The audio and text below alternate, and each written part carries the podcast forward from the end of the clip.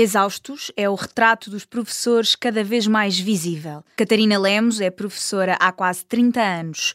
Dá aulas de Biologia e Geologia no Liceu Camões e enumera as razões para uma classe cada vez mais descontente. Os professores estão exaustos por todo um acréscimo de funções que têm vindo a assumir progressivamente. Eu dou aulas desde 94. A deterioração da carreira tem sido eh, galopante.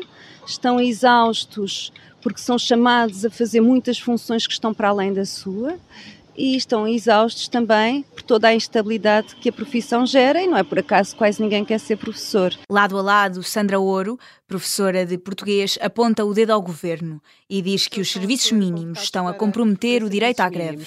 Mas eh, considero que é retirar eh, direitos básicos que estão consagrados na Constituição aos professores de poderem fazer a greve, manifestar-se nesse dia na sua totalidade sem ter que estar na escola. Em frente ao Liceu Camões, os professores colocaram uma faixa na estrada em modo de protesto. Temos uma faixa com a palavra professores na estrada. Poderia estar também estar as palavras uh, escola pública e, e os, caminhos, os autocarros e os carros vão passando, vão atropelando a faixa, não é? E vai-se esbatendo. E metaforicamente é isso que nós sentimos que está a acontecer com os professores e com a escola. Explicações de Emiliana Silva, professora de português e inglês.